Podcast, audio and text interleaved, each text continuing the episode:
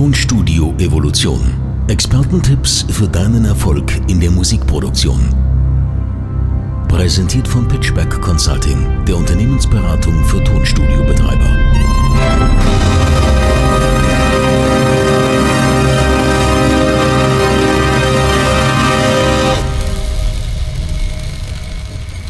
Ja, ich begrüße euch ganz herzlich zu einer weiteren Episode. Christoph ist auch schon heiß. Na klar, wie immer. Geil, perfekt. Wir haben heute einen richtig geilen Gast für euch vorbereitet und zwar ist der liebe Liam Schmidt am Start. Liam Schmidt ist ein richtig geiler Experte, was modernes Pop-Producing und Mixing betrifft. Ist da wirklich ein extrem geiler Engineer, dessen Sound sich sehr abfeier, kennt sich auch mit dem Thema AI sehr gut aus, aber heute wollen wir im Schwerpunkt über das Thema Studio natürlich sprechen. Ich begrüße dich erstmal, lieber Liam. Vielleicht sagst du ein, zwei Sätze zu dir, dass die Zuhörer wissen, wen sie hier vor sich haben. Hallo, ja, danke, dass ich dabei sein darf. Ähm, genau, wie du es richtig gesagt hast, ich bin im Modern Pop unterwegs, bin da Producer und arbeite in äh, erster Linie mit ähm, Independent Artists zusammen, die eben gerade so auf, auf dem Punkt sind, dass sie ihren nächsten Step gehen wollen und mit ihrer Musik erfolgreich sein wollen. Sehr cool. Und ähm, du hast jetzt gerade gesagt, dass du im Pop da unterwegs bist, ne? Wie bist ja. du denn zu diesem Genre gekommen? Was ist da, wie bist du darauf gekommen? Hauptsächlich durch viel ausprobieren. Okay. Ich habe ähm, in meiner Teenagerzeit ähm, fast ausschließlich äh, Hard Rock und Metal gehört und ähm, für mich war es dann, wie es wirklich dann konkret darum ging, okay, was ist dann mein Job, in welchem Bereich bin ich dann Producer? Hat sich schnell herausgestellt, dass das zwar Musik ist, die ich gern höre, aber nicht so gern ähm, selbst produziere. Äh, in der Hinsicht habe ich dann eben verschiedenstes ausprobiert und ähm, ja, fühle mich da im Pop einfach am wohlsten. Ich merke auch, dass ich da am meisten helfen kann und bin da jetzt schon seit ein paar Jahren mittendrin und ähm, wird sich so schnell, glaube ich, auch nicht ändern. Sehr cool. Ja, ich finde spannend, dass du, dass du die beiden Musikrichtungen aufzählst. Ich meine, ich, ich komme ja, bin ja der Metal-Welt verschrieben, habe hier und da ein paar Ausflüge im Pop-Bereich gemacht. Und meine sehr steile These zugegebenermaßen ist ja, dass Metal die am schwierigsten zu mischende Musikrichtung ist, so auf der Welt, ums, ums gut zu machen. Aber, aber, jetzt kommt das große Aber, im Modern Pop, wo du unterwegs bist, finde ich gerade so, diese letzten paar Prozent rauszuholen aus einer Produktion. Da eben ähm, so diese Fachkenntnis aufzubauen, was fehlt der Sache noch oder ist es sogar was, was ich rausnehmen muss, ob das im Arrangement oder im Sounddesign ist, das finde ich halt unfassbar spannend. Gibt es da irgendwie, ähm, ich sag mal, hast du da irgendwelche bestimmten Tools oder, oder irgendwelche, ich sag mal, kleinen Geheimnisse, die du schon mal so ein bisschen hier und da droppen würdest, was du so machst oder wie, wie es damit aus? Ähm, ja, um die letzten paar Prozent rauszuholen, ich muss ehrlich sagen, ähm, die meisten Leute werden da mit einem richtig geilen Mastering-Engineer am besten bedient sein. Ähm, Pop ist sehr, kann sehr leben vom Mastering, von einem guten Mastering. Und ähm, wo ich allerdings ein kleines Geheimnis oder Geheimnis, wo ich so, wo so meine, meine Tools sind, die ich am meisten verwende, sind im Sounddesign. Das ist so ein Aspekt, der mir persönlich sehr wichtig ist, wo ich sehr viel Wert drauf lege. Dann nutze ich am meisten Vital als Synthesizer. Mhm. Dem mache ich so ziemlich alle, ähm, alle Sounds so. Ähm, natürlich habe ich hier und da auch andere, aber 80% Vital. Und ähm, um jetzt sehr spezielle Sounds zu bekommen, ähm, nutze ich ganz gerne Sooth für verschiedenste Dinge. Ja. Normalerweise würde man jetzt sagen, ähm, die meisten Leute verwenden das eben, um Vocals nochmal zu tamen, nochmal äh, wirklich äh, sauber hinzubekommen, damit die äh, kristallklar sind. Ich packe die manchmal auf richtig dicke, fette, breite Sounds, um die so schwer zu beschreiben, so, so flockig, so wolkig, so, so, so, so leicht auch klingen zu lassen. So dass das, äh, da kann man im Sounddesign sehr viel cooles, cooles Zeug machen. Mhm. Einmal ganz kurz die Pads wegphasen, ne? Also, dass man da einmal die Phasenschweinerei quasi zu sich ausnutzt, um die müssen leichter zu bekommen. Das ist ein cooler Tipp. Genau. Das muss ich auch mal ausprobieren. Habe ich ehrlich geil, gesagt noch nie gemacht. Ja, und wenn du dann sagst, dass so Pop dein Ding ist und du da am liebsten arbeitest, gibt es denn da aber auch große Herausforderungen, vor denen du immer stehst und die du ja tagtäglich in deinem Job widerfahren? Ja, Herausforderungen ganz konkret eher die Leute, mit denen ich arbeite tatsächlich. Also im Pop ist äh, eine Sache ganz klar. Ähm, anders als im äh, Metal zum Beispiel, wenn wir es jetzt schon als Beispiel haben, hast du da weniger Bands und mehr Solokünstler, also viel mehr Solokünstler. Das heißt, äh, die haben diesen ganzen Druck alleine, die jetzt vielleicht eine vier, fünfköpfige Band untereinander aufteilen kann. Sei es jetzt der finanzielle Druck oder auch ähm, der Druck, erfolgreich zu sein oder der Zeitdruck. Das ist, ist schon heftig und die meisten Leute, mit denen ich arbeite, strugglen da tatsächlich auch. Es gibt auch viele Leute, die äh, dem Druck nicht standhalten. Das heißt, meine Aufgabe ist es da, möglichst zu helfen, dass äh, die da entsprechend äh, gut mit zurechtkommen und ähm, ja, das am, am Start haben. Ja, aber es ist spannend, spannend, dass du diesen Kontrast so ein bisschen aufzeigst. Ich glaube, ich meine, viele Engineers, gerade wenn die starten, haben eher ein bisschen mehr Erfahrung mit Bands wahrscheinlich. Und, und auch dieser Aspekt, dass Leute ja was erreichen wollen. Ja, es, es, es sollte ja, oder man kann den Leuten ein bisschen dabei helfen bei dieser Visions- oder Entscheidungsfindung, warum gehe ich überhaupt in ein Studio? Ich meine, erster Step ist klar, ich möchte was gut Klingendes haben am Ende, ob das jetzt eine Single oder eine ganze Platte ist. Aber viele Leute haben ja gewisse Ziele und ähnliches. Und bei Bands ist mir halt aufgefallen, ähm, dass es nicht reicht, wenn da nur ein oder zwei Personen halt diese Vision haben, sondern dass es da wirklich wichtig ist, dass alle vier, fünf, sechs Leute eben ja an, an einem Strang ziehen. Ich, ich kann mir vorstellen, ähm, wie du es selber sagst, bei einem Solokünstler wirst du wahrscheinlich gewisse Methoden haben, sei es in der Kommunikation oder dann eben in der Produktionsplanung auch rauszufinden, ob du da jemanden hast, der da sozusagen mit der richtigen Energie reingeht. Kann man sich das so vorstellen ungefähr?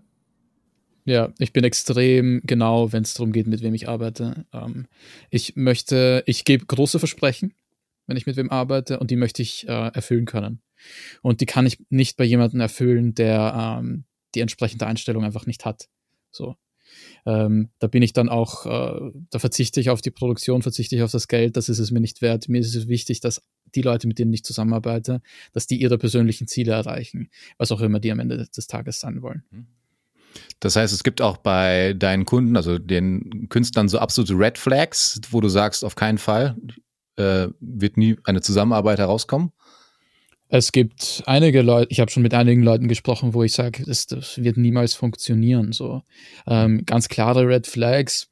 Also für mich ist es halt so, dass die Leute, mit denen ich spreche, ich, ich schaue da halt auf kleine Dinge. Es gibt schon äh, so so große Red Flags auch, aber mir kommt es eher darauf an, okay, in welche Richtung begeben die sich? Gerade in, in den Vorgesprächen ist mir einfach wichtig, okay, äh, sind überwiegend positive Dinge da, die, äh, mit denen man arbeiten kann oder sind über, überwiegend äh, einfach Mindset-Geschichten da, Mindset-Probleme da, vielleicht ähm, tief verankerte alte Muster, die da einfach drin sitzen, die die nicht wegbekommen. Ähm, so, die einfach eine, eine Zusammenarbeit einfach unmöglich machen an dem Punkt. Mhm. Mhm. Gab es bei dir ähm, nochmal was, was so das Producing oder die Musikrichtung betrifft, weil ich es so spannend finde, wie Leute dann ähm, hoffentlich auf eine Spezialisierung kommen. Viele stellen sich ja ein bisschen zu breit auf, weil du hast ja eine klare Spezialisierung. Gab es da denn irgendwie so ein konkreten Song, einen bestimmten Artist oder so, der dich sehr fasziniert hat, wo du gesagt hast, boah, das ist irgendwie echt geil vom Sound, das, das hat mich total weggehauen. Gab es da sowas, was du jetzt nennen könntest? Im äh, Pop-Bereich nichts wirklich Konkretes. Ich habe ja gesagt, ich war ja im Metal lange Zeit unterwegs und habe dann versucht, eben mich äh, ein bisschen rauszubewegen, ein bisschen Neues auch zu entdecken. Eine der ersten Bands, die äh, mich da ein bisschen rausgezogen haben, war 21 Pilots. Die äh, mag ich bis heute immer noch sehr gerne. Ich mag diesen hybriden Geile Sound. Produktion auch. Ja, zu 100 Prozent. Mhm. Ich mag diesen hybriden Sound, das akustische Schlagzeug meistens und ähm, die elektronischen Elemente. Ähm, am ersten die, wenn es um Sounddesign geht und die eher EDM lastigeren Sachen. Äh, ist ganz lustig. Als äh, Teenager hättest du mir nicht mal in die Nähe mit sowas kommen können. So. Und ähm, an irgendeinem Punkt haben mich äh, ein paar Freunde mit auf dem EDM-Festival äh, geschleppt damals. Und ähm, ich, ich stand so da bei der and Bass Stage und konnte einfach nicht glauben, wie geil das ist. So das Sounddesign, der, die Melodien, einfach alles daran fand ich äh, so überwältigend, dass ich mich auch in der in diesen Genres mehr einfach informiert habe und mehr reingehört habe, habe da auch meinen aktuellen Lieblingsartist dann gefunden, tatsächlich im Drum and Bass. Fox Stevenson an der Stelle, wer ihn kennt. Und ähm, ja, es ist lustig, wie sich die Dinge ergeben. Ja, ist ja auch total wichtig, mal außerhalb, also über den Tellerrand hinauszuschauen vom eigenen Genre, ne? um äh, sich zu schwängern mit irgendwelchen Einflüssen aus, Voll anderen Genres eben. Muss ja nicht das ganze Genre auf einmal eingefallen, aber wenn da irgendein Element ist, was du sagst, ey, das ist mega cool, das nehme ich auf jeden Fall mit rüber in mein, in meine Musik und produziere das damit rein. Das ist, äh, finde ich mal cool. Ähm, du hast gerade gesagt, dass du dann auf Live-Konzerten warst. Stichwort live. Ähm, arbeitest du auch live als Mischer oder Nein. bist du nur im Studio tätig? Oder hast du mal live Studio. gearbeitet? Nie. Also gut, äh, gearbeitet, nein. Ab und zu mal, wenn Freunde irgendwie einen Gig haben und einen Tontechniker brauchen und sonst keiner am Start ist, dann helfe ich natürlich. Oh, aber, okay. ja. aber keine richtigen Jobs, nein. Okay, also Flasche Becks und ans Pult und dann gucken, was passiert. ja. Ganz genau, ja. Okay, alles klar. Ja, bei Live, bei Live finde ich es echt ganz lustig. Ich habe damals ähm, tatsächlich mit, mit, mit ein paar Profi-Producern gesprochen, bevor meine Karriere begonnen hatte, die mir alle gesagt haben, ja, geh in den Live-Bereich, weil der große Vorteil ist einfach, dass du, dass du keinen Initialinvest hast. Ja, du musst jetzt nicht erstmal für x tausend Euro sozusagen ein Studio aufbauen. Viele Live-Techniker haben irgendwie ein kleines Köfferchen dabei, wo, weiß ich nicht, ein paar DI-Boxen, ähm, vielleicht ihre Monitoring-Kopfhörer und, und ein paar, ich sag mal, Kernmikrofone sind und so. Und ähm, ich habe dann in einem, in einem kleinen Club in meiner Heimatstadt auch ein bisschen gejobbt als Live-Techniker. Und das einzig Geile, also vieles war nicht so geil daran, aber das einzig Geile daran war, dass du halt in einem imperfekten Szenario versuchst, das Beste draus zu machen und das Ganze noch dazu total unter Zeitdruck. Ja, du hast dann irgendwie Soundcheck, weiß nicht, du hast zehn Minuten Zeit, kannst zack, zack, zack die Signale äh, quasi schnell durchgehen, kannst beim ersten Song, äh, dann fühlt sich, fühlt sich dieser Raum und dann verändert sich die Akustik nochmal so ein bisschen. Und das war bei mir tatsächlich so ein Learning, wo ich mir gesagt habe, ey, man müsste jeden eigentlich, jeden, der im Studio arbeiten möchte, einmal kurz live rausschicken, selbst wenn es in deinem Fall kein bezahlter Job ist, einfach für diese Erfahrung, halt so eine Entscheidungsgeschwindigkeit zu haben. Das finde ich, finde ich immer ganz lustig. Ähm, Nochmal kurz zurück zum Studio. Was würdest du denn sagen, war so ähm, das beste Invest, was du so gemacht hast im, im Bereich Tonstudio? Das beste Invest, ich sage jetzt mal das Invest, das mich am allerweitesten gebracht hat mit dem Studio, mit Abstand, war das Consulting. Also ähm, ich habe das begonnen, als ich mehr oder weniger noch bei Null stand. Also ich hatte jetzt äh, nicht großartig die Kunden oder sonst irgendwas. Aber für mich war es einfach damals ganz klar, ich springe jetzt ins kalte Wasser und ich gebe Gas, weil ich möchte mit, ich möchte das zu meinem Hauptberuf machen. Und ähm, anstatt mir jetzt irgendwie äh, Gier zu holen für, für, wahrscheinlich noch mehr Geld am Ende des Tages und äh, da irgendwie zu, zu versinken und mich zu fragen, wo, wo soll ich jetzt die Kunden herbekommen, habe ich mich darum gekümmert. Und ähm, das würde ich äh, jedes Mal wieder so machen. Also um ein konkretes Beispiel zu nennen. Ja, ich habe jetzt ähm, der Oktober ist voraus oder ist jetzt schon mit Abstand mein bester Monat umsatztechnisch. Ähm, um dem Ganzen eine Zahl zu geben, ich habe, sofern die EP-Produktion, wo ich morgen das Gespräch habe, unterzeichnet wird, äh, über 20k Umsatz im Oktober. Und das hätte ich ohne das Consulting. Nice, das ist eine Hausnummer. Ja, ja, das ist cool. Das hätte ich ohne das Consulting niemals geschafft, nie im Leben. Sehr cool, dir. Was würdest du denn sagen, wie viel Prozent ist es denn das Produzieren bei dir und wie viel ist es der reine Mischjob? 100% produzieren. Ah, okay. Das heißt. Ja, ich habe als Mixing Engineer begonnen. Mhm. Wollte das ursprünglich so machen, auch wirklich nur Mixing. Gab es ein paar Gründe für, aber das, die Produktion, nachdem ich ein paar Leute überredet haben, das mal zu probieren, ähm, hat so überhand genommen, dass ich absolut jeden Song, den ich angreife, der wird von mir produziert und gemischt. Ähm, Mastering lage ich aus. Okay, cool. Gut zu wissen. Super spannend. Aber wie, wie ist es, also viele unserer Zuhörer, ähm, sag ich mal, stehen vielleicht auch mitunter noch relativ am Anfang natürlich. Also wir haben, klar hören ja auch totale Vollblutprofis zu, aber einige Leute, die eben noch so am Anfang stehen. Und ähm, man wird natürlich, wenn man jetzt, ich sag mal, ja, auf so ähm, in Internetforen oder auf Musikhaus-Internetseiten unterwegs ist, man wird sehr überfordert, so mit der Menge an Hard- und Software-Equipment, was man natürlich so kaufen kann, jetzt für einen guten Studiostart. Jetzt für deine Musikrichtung, ähm, hast du da vielleicht drei Empfehlungen für junge Nachwuchsproducer, wo man einfach sagen kann, hey, pass auf, diese drei Sachen so als Grundbasis oder so, schaff dir die mal an, die sind cool, davon hast du auch die nächsten Jahre ein bisschen was. Ähm, fällt dir da vielleicht irgendwas ein, was, was für dich einfach wichtige, konkrete handwerkliche Tools sind, ob das jetzt Hard- oder Software ist? Ähm, ja, hol dir ein aktuelles, starkes MacBook. Mhm. Ich habe ein M1 Pro MacBook und ähm, das ist einfach, das fährt alles gegen die Wand. So, klar, natürlich, jedes, jede Maschine hat irgendwo ihre Grenzen, aber das wäre so das, ähm, der Nummer eins Tipp. Und dann, ähm, man soll es nicht übertreiben mit äh, irgendwie Gear oder, oder Software, so. Ähm, es gibt so viele gute Subscription Services ähm, oder auch die Stock-Plugins, die die meisten DAWs schon haben, sind äh, auf einem Level, die da braucht man voll, vor allem für den Anfang erstmal nichts anderes.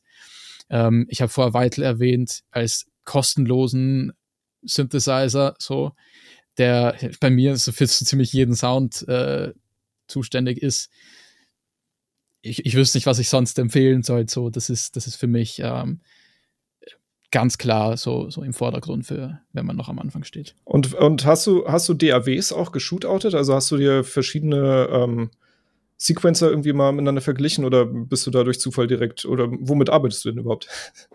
DAW-mäßig. Eine DAW ist für mich ähm, in allererster Linie, oder lass mich das anders formulieren die Entscheidung, mit welcher DAW ich arbeite, ist eine Workflow-Entscheidung. Ist keine Sound-Entscheidung. Für mich klingen die, muss ich ehrlich sagen, alle gleich. so. Ähm, ich arbeite selbst mit Ableton. Ableton hat eine steile Lernkurve, ist aber gerade für den Pop-Bereich, für den äh, EDM-Bereich, wenn man will, für mich persönlich das Nonplusultra. Ich kann persönlich auch Logic sehr empfehlen, habe ich auch jahrelang mitgearbeitet, verwende ich immer noch ab und zu, aber ähm, ich würde sagen, 80, 90 Prozent der Fälle ist Ableton mein Way to go. Mhm. Ja, gerade der Workflow ist halt entscheidend. Ich bin, ich sehe es ähnlich wie du. Ich höre auch keinen Unterschied zwischen den ganzen äh, DAWs, muss ich sagen. Mit meinen Disco-Ohren ist das leider nicht möglich.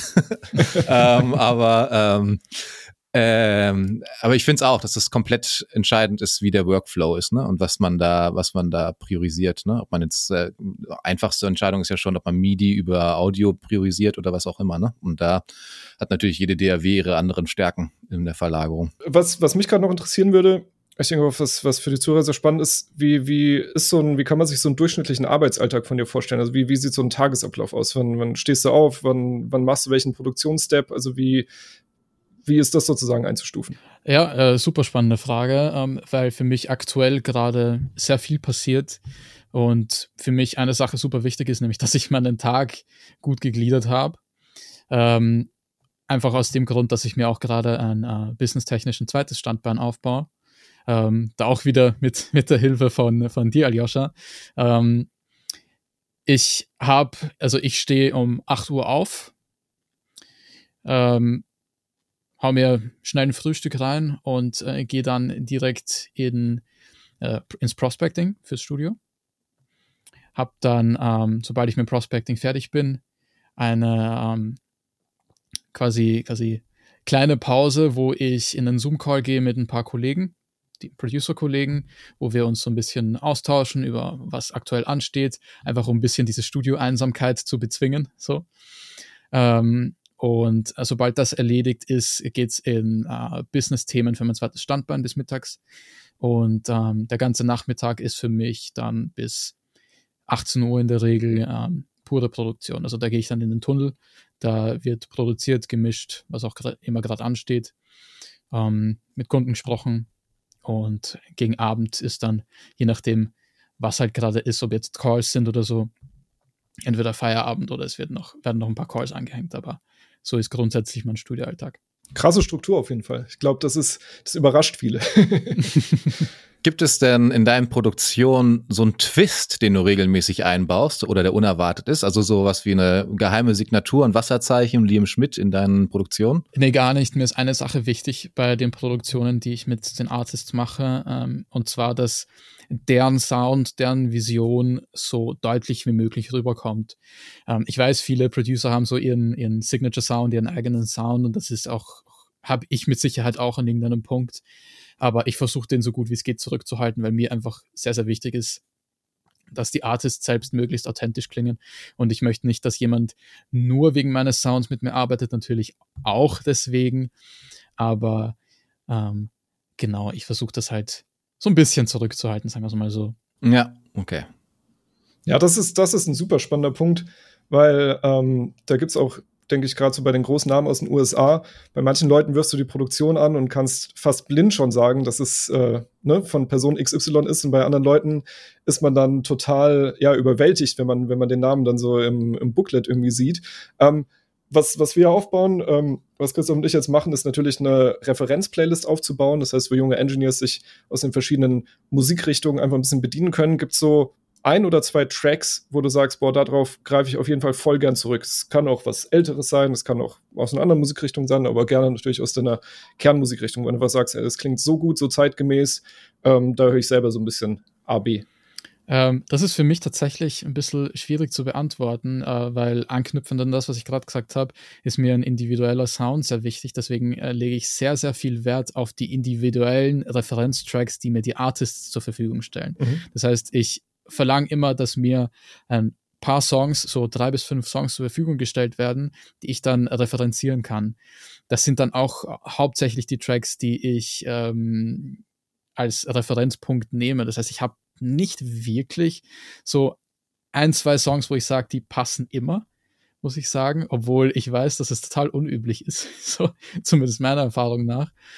Ähm, ja, ich, ich Gibt es ein, zwei Tracks, die dich aber vielleicht so beeindruckt haben oder so, wo du sagen würdest, wenn jemand, der gerade noch sein Gehör trainiert oder so ein bisschen, ich sag mal, ähm, ja, sich einfach mit diesem Popmusik-Sounddesign oder wie eine, wie eine Stimme zu klingen hat oder sowas in der Richtung, wenn du da vielleicht ein, zwei Empfehlungen für uns hättest oder eine Empfehlung, ähm, wäre das auf jeden Fall sehr, sehr nice, dass wir da so ein bisschen den Leuten was, was zeigen können. Vielleicht von der Band, äh, durch die du dazu gekommen bist, unter Umständen. Aber Stell dir vor, du kaufst dir eine neue Abhöre. Was ist der erste Track, den du da spielst? Der erste Track, den ich spiele, ist kein Popsong. ja, passt doch. Ich würde ich würd mir da, äh, ich würde mir da Drum and Bass reinziehen, weil das einfach die Musik ist, die ich privat am meisten höre aktuell. Ähm, wenn man, wenn man äh, ein Erlebnis will, sage ich jetzt mal, dann kann man sich, ist jetzt ein bisschen underground, kann man sich Black Magic von Effin anhören. Das ist äh, basstechnisch sehr, sehr fett. So. Cool. Der hat mich sehr überrascht, als ich den zum ersten Mal gehört habe. Ähm, Vocal-technisch, das ist immer eine ultra schwere Frage für mich, weil es so viele, gerade im Pop, so viele Stile gibt, wie Vocals gemischt werden. Klar, mhm. immer möglichst klar und möglichst upfront. Ich überlege auch gerade, ähm, was mir persönlich vocal-technisch äh, sehr gut gefällt. Ein Artist, den, der man sich vielleicht anhören kann, wenn wir jetzt wieder ein bisschen underground bleiben, ist Paper Idol.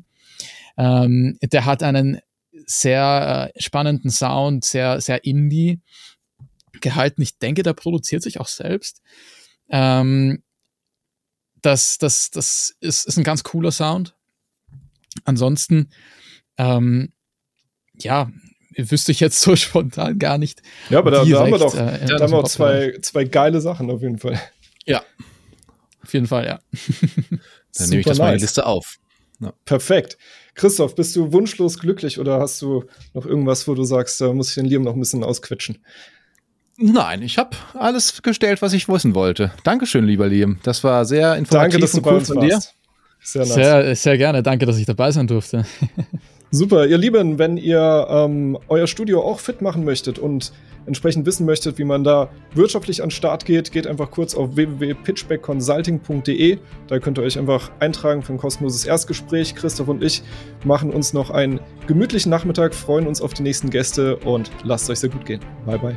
Außerdem müssen wir erwähnen, dass wir jetzt eine kleine Pause einlegen. Die erste Staffel unseres Podcasts ist vorbei. Wir hoffen, ihr hattet eine geile Reise bisher mit uns und wir hören uns in ein paar Wochen wieder. Wann genau? Werden wir natürlich über Social Media bekannt geben. Also macht's gut.